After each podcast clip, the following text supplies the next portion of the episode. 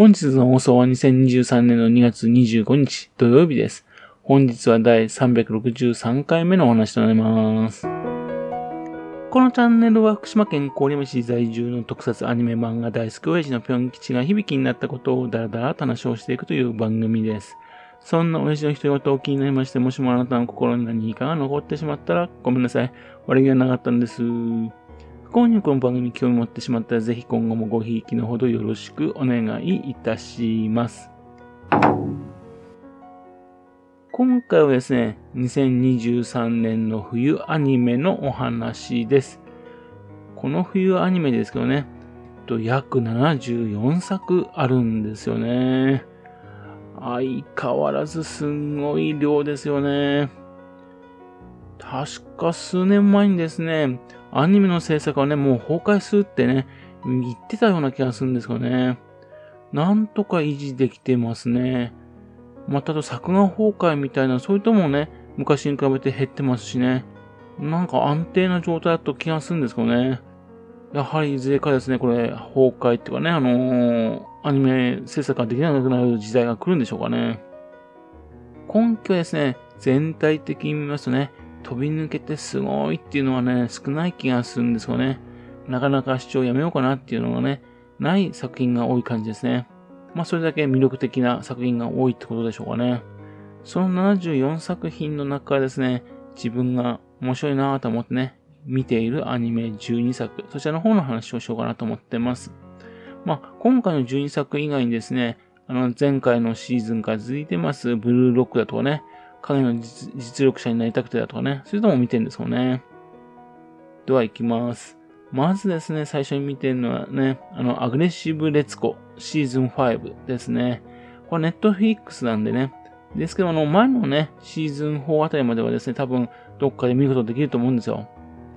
これあの、サンリオのね、キャラクターでね、可愛らしいキャラクターですね。レッサーパンダのレツコ。ね。それはですね、あのデスメタル、叫ぶっていう、そういうようなお話なんですよね。このレツコがね、本当にいろいろ悩んでる OL 生活、それが面白いんですね。現代社会をね、反映したリアルなですね、人間関係、恋愛、それがですね、面白いんですね。はい、次です。次はですね、異世界のんびり農家です。あの、ブラック企業でですね、体を酷使してね、命を落とした青年。それはですね、あの神様に授けられたね、万能農具、それを手に入れましてね。で、異世界でね、えー、天使やらエルフだとかね、そういったので第二の人生を過ごすっていうお話です。ほとんどですね、あの、ハレム状態ですね。ですけども、まあ、その、無風なシーズンは、とはないですね。ひたひたすらにね、えー、農業やって楽しいなと。ね、その話をやってるだけですね。ですけども、本当のね、農業とちょっと違いましてね、のんびりとね、見てる方も楽しくて見てます。次です。痛いのは嫌なので防御力に曲振りしたいと思います。2ですね。これはあのね、あの、2020年の1月にね、テレビアニメ化されたものの続編ですね。ゲーム世界、そちらの方でですね、えっ、ー、と、ステータスポイントすべてですね、防御力、そしてね、振り、うん、やっちゃってね。で、ラスボス級のね、力を手に入れちゃった主人公のメイプル。そのお話ですね。まあ、前回はですね、それどうやってそのラスボス級になったのかって話があったんで面白かったんですが、まあ今回はですね、もう最初からラスボス級の力を持ってますからね、緊張感があんまりないんですよね。ですけども、前回に引き続きまして楽しく見ることができるんですね。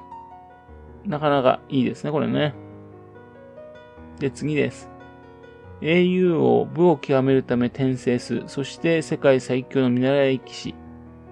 これ巨大な王国を建てたですね、英雄王、イングリスっていうのがいましてね、それはですね、亡くなった時にですね、女の子にね、そちらの方にですね、変身と転生しちゃうんですね。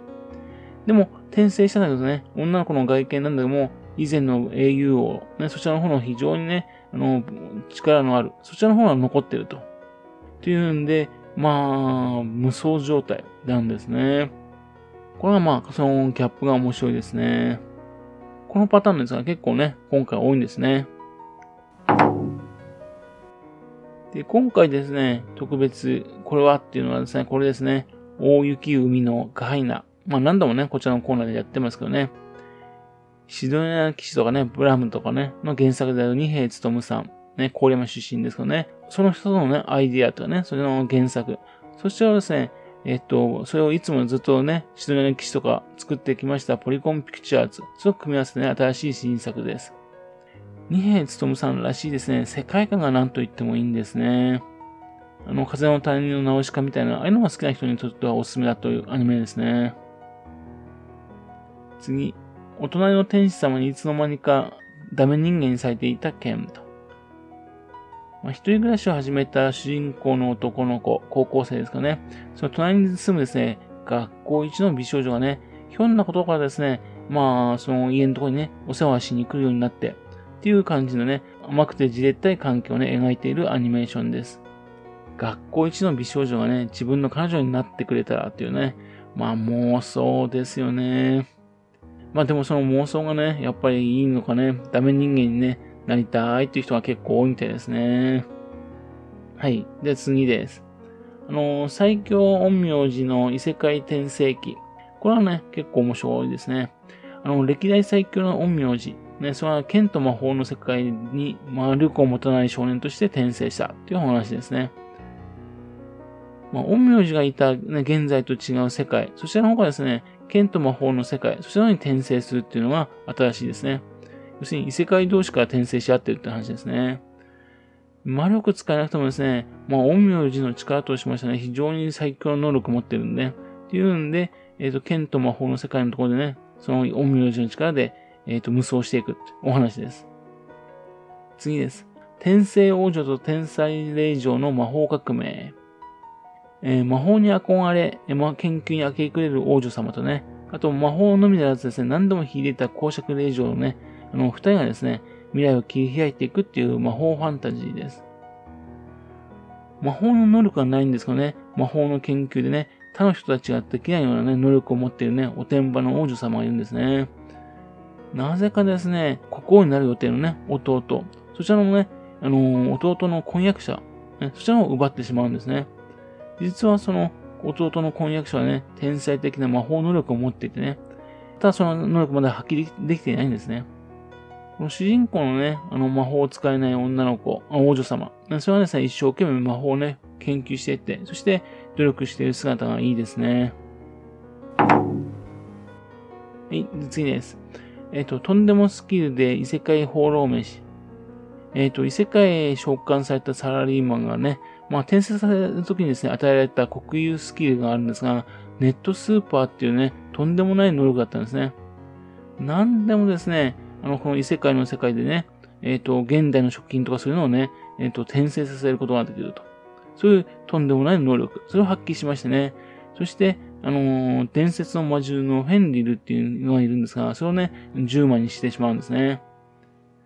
そして、毎回ですね、料理が出てくるんですが、その料理が美味しそうなんですね。その料理食べるとね、さらにこの異世界の世界ではね、レベルがアップしていくっていう能力もありましてね。っていうんで、これがどうなるかなって感じですよね。それにしてもフェンリルってあの、犬みたいに見えるんですけどね、玉ねぎみたいなものとかね、そういうの食べちゃいけないもの、塩分多いもの、そういったものをあげてるんですよね。大丈夫かななんてね、心配してしまいます。次です。えー、人間不信の冒険者たちが世界を救うようです。まあ、タイトルの通りですね。えっ、ー、と、パーティーを追い出された恋人にも騙された主人公がね、それぞれね、あのー、人間に不信になってる、ね、人たちがね、4人集まってしまうんですね。4人集まってパーティーを組んで冒険をしていくっていう話なんですね。まあ、これはあの、異世界転生でもないし、ゲームでもないね、純粋なファンタジーなんですけどもね。ですけども、地味なんですけども、なんかね、あのー、面白いですね。ようやく、あの、背景が紹介されまして、これからどうなるかなっていうところになってきました。次です。えー、もう一本。これはですね、週刊少年チャンピオンに連載中の女子柔道の物語です。高校の入学ともにですね、華々しい高校生活をね、過ごそうというね、っていうんで柔道をやめようとしてたね、主人公がですね、他の女の子たちにね、まあ出会いましてね、そしてまた柔道の道を進んでいくってお話ですね。やわらみたいにね、非常に才能があるとかそういうわけでもないのでね、で地道にですね、えっ、ー、と、部活を通して柔道の能力を上げていくっていうお話なんですね。なかなか効果が持てるアニメーションです。それから次です。えー、弱い5000年の装飾ドラゴン、言われなき邪竜認定。恐ろしい見た目のね、邪竜と誤解されてしまうね、優しいですね、装飾性のね、ドラゴンがいるんですね。それはね、村人にね、勘違いされてね、生贄としてね、え、ー、と、少女がさ、さ、さ、げられちゃうんですね。ところがですね、その少女はですね、非常に勘違いしやすい人でね、えっ、と、そしてその少女実を言うと、めちゃくちゃ超常的な、超常能力を持ってるんですよ。っていうんで、じゃあ神様のね、え、ー、と、勘違いしたものですね、その超常能力を使って、えー、能力を発揮していくっていうお話なんですね。なかなかね、その勘違いぶりがね、面白くてね、えー、ついつい見てしまいますね。そして、今回のやつではね、最後の作品になりますけども、老後に備えて異世界で8万枚の金貨を貯めます。っていう作品ですね。18歳でね、天外孤独の少女がですね、現代と異世界を行き来する能力を手に入れることができてね、彼女はね、老後のためにですね、8万枚の金貨をね、それを貯めるっていう決意をするってお話なんですね。異世界とね、現代をね、行き来できるっていうところがね、新しいですね。その行き来できる力を使いまして、それでね、あのお金儲けしたりとか、ね、あの移動するのを楽したりとか、そういうのをするんですね。そしてこの主人公ですよね、とえげつないんですね。そのえげつないところはね、なかなかいいですね。といったところはね、その12本が私が今見てるアニメーションとなります。皆さんはね、どんな風なアニメーションを見てるんでしょうか本当にね、アニメーションがね、どんどんね、制作されてる時代が続けてくれるといいなと思っております。はい。それではまた次回よろしくぴょん吉のお宝の話をお付き合いくださいね。本日もお聴きくださいまして誠にありがとうございました。